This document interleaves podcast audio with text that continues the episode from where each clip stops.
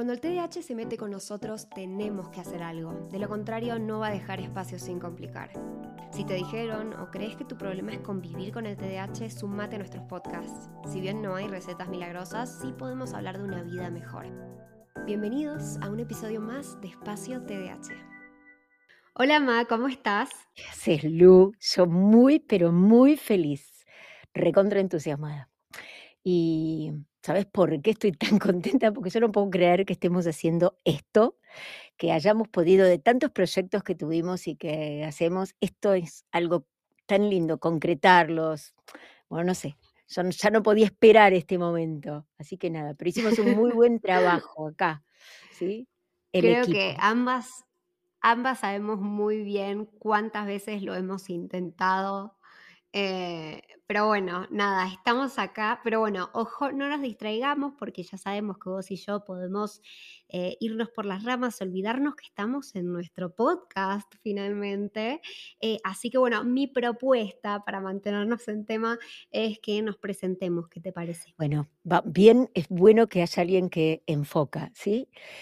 bueno, mi nombre es Norma Echavarría, soy tu mamá, primero, soy médica psiquiatra y mm, en realidad estoy especializada en TDAH hace muchos años, me dedico a eso hace más de 25 años, pero hace, ojo, mira, 62 que vivo con esto. Así que, wow, es un número grande, pero bueno, valga la experiencia.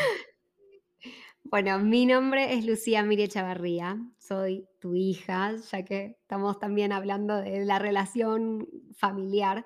Soy eh, licenciada de Relaciones Internacionales y me dedico a comunicar y concientizar sobre el TDAH también desde mi experiencia personal, no hace 62 años, pero eh, a partir de mi diagnóstico y tratamiento desde los 10, así que ya casi llegamos a 14 años. Wow, wow. Y bueno, bienvenido a nuestro podcast, ¿no? Quizás nos conoces de nuestro Instagram Espacio TDH o de los videos de YouTube o de mamá o de TikTok y de donde vengas, te damos la bienvenida a este espacio que tanto estuvimos esperando. Bueno, entonces, bienvenidos al podcast de Espacio TDA. Eso sonó bien, ¿no? Y este espacio va a ser muy diferente, eso sí quiero que lo sepan, no van a encontrar mucha teoría, sino, o sea, como encuentran en Instagram o en TikTok o en los videos de mamá, sino que van a encontrar más quizás una reflexión, una charla cercana, se podría decir, entre madre e hija sobre convivir con TDAH. Claro, porque en realidad nosotras charlamos un montón, siempre charlamos mucho, pero charlamos un montón y mucho más cuando vos te fuiste a vivir a México, pero eh, estas charlas que tenemos creo que también surgió de ahí, ¿no, Lu? Déjame que yo recuerde que, ¿por qué no compartirlos, ¿no? Esas reflexiones, esas, esos momentos, ¿no? En que eh, hablamos de, del TDA del lado de adentro, me gusta decir a mí, ¿no? ¿Vos qué, qué pensás? Tal cual. Sí, es como ir a la fibra de quienes somos, ¿no? De cómo convivir con el TDAH, no que el TDAH exista y vos como que trates de sobrevivir, que convivamos con el TDAH, que seamos amigos. Y aparte porque cuando nosotros tenemos estas reflexiones, lo que hacemos también es honrar que una cosa es el TDAH con todo lo que nosotros conocemos y otra cosa es lo que el TDAH hace con nuestra vida. Entonces honramos mucho de esta experiencia para tratar de lidiar con esto de una manera que sea lo más sanita posible, ¿no? Sí, tal cual. Y, aparte teniendo en cuenta todo el sufrimiento que, genera el sentirse diferente, el que llegues a un diagnóstico, el que no lo entiendas, el que quizás te cueste aceptar un diagnóstico, eh, pero en, fin, ¿no? El, ¿Cómo manejamos esta sensación que tenemos las personas con TDAH de todo el tiempo querer encajar y todo el tiempo tratar de eh, vivir en este mundo que está hecho para neurotípicos. Y eso me hace acordar a esta anécdota que contás vos, Ma, de eh, el suéter de como seis brazos o algo así. A ver si nos la contás. Uh, yo decía, cuando dijiste esto me hace acordar, dije, ¿con qué saldrá? Bueno, nada, yo soy muy visual, el que me conoce y el que no puede enterarse, que ser visual es una gran ayuda cuando tenemos TDA. Siempre me sentí distinta. siempre, y como muchas de las mujeres tratando de encajar, ¿sí? parte cultural y parte tiene que ver con, con esto, ¿no? con nuestra educación, pero tratando de parecer como el resto. Y yo era chiquita y yo siempre pensaba que, tenía que ocultar y esconderme de lo que yo era en verdad. Entonces pasó el tiempo y yo tejía y entonces decía, claro, yo en realidad es como me tengo que cortar mis cuatro brazos que me sobran, porque me imaginaba que era tan rara que tenía seis brazos, y, y entonces me puedo poner cualquier suéter, ¿sí? Es difícil cortarse esas cuatro, esas cuatro partes, ¿no? Porque yo después me di cuenta con el diagnóstico que yo estaba mutilándome, Lu. Entonces un día decidí internamente cambiar la imagen y pensé, bueno, déjate crecer esos brazos y aprendé, porque ya sabía tejer, tejete un suéter que tenga seis mangas. Y así esa sensación tan liberadora es la que tengo hoy. ¿sí? Es la de ser como soy, si tengo que dar vuelta a mi cartera, si, todo, si no encuentro las cosas, si se me rompió el bolso, le hago un nudo. A ver, es muy importante, somos más importantes nosotros que nuestra imagen, ¿no?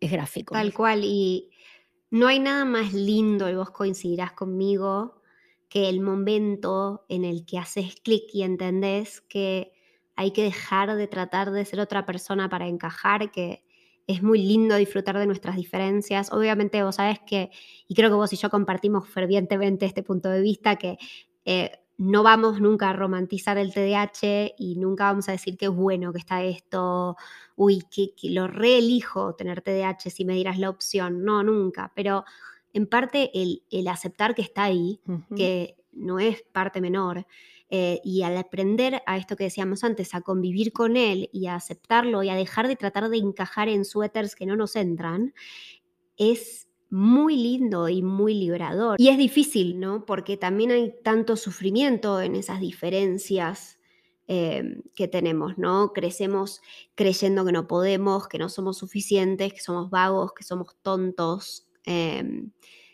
y creo que es súper importante eh, como salir de esa, de ese, esa manera de pensar y vernos por quienes somos realmente y, aprender a convivir con esto, ¿no? Bueno, esa es una buena pregunta porque a veces nos, nos preguntamos todos, ¿no? ¿Cambiaré? Después del diagnóstico del tratamiento, entonces, ¿quién soy yo? ¿No? Y yo siempre tengo esta imagen que evidentemente es, es muy mía, ¿no? De que en realidad el verdadero yo es el que aparece con la medicación, porque es la persona que decide, la persona que elige, la persona que puede decir que no. Entonces, el otro era, no digo un impostor, pero eso es lo que decíamos, esos seis brazos, yo los tenía guardados, entonces yo tengo seis, yo no soy el de dos. Entonces, a mí me gusta eso, ¿no? Aceptarnos y te diría otra cosa más que es, ahí sí sería romántica, pero romántica con nosotros, no con el TDA. Enamorémonos de nosotros, aceptémonos y admirémonos, porque tenemos una imagen tan negativa, histórica nuestra, que esto es, esto es algo que tenemos que hacer, ¿no? Pero me quedo con esto de, quiénes somos nosotros, porque el espacio TDAH a mí muchas personas me escriben con esta misma pregunta.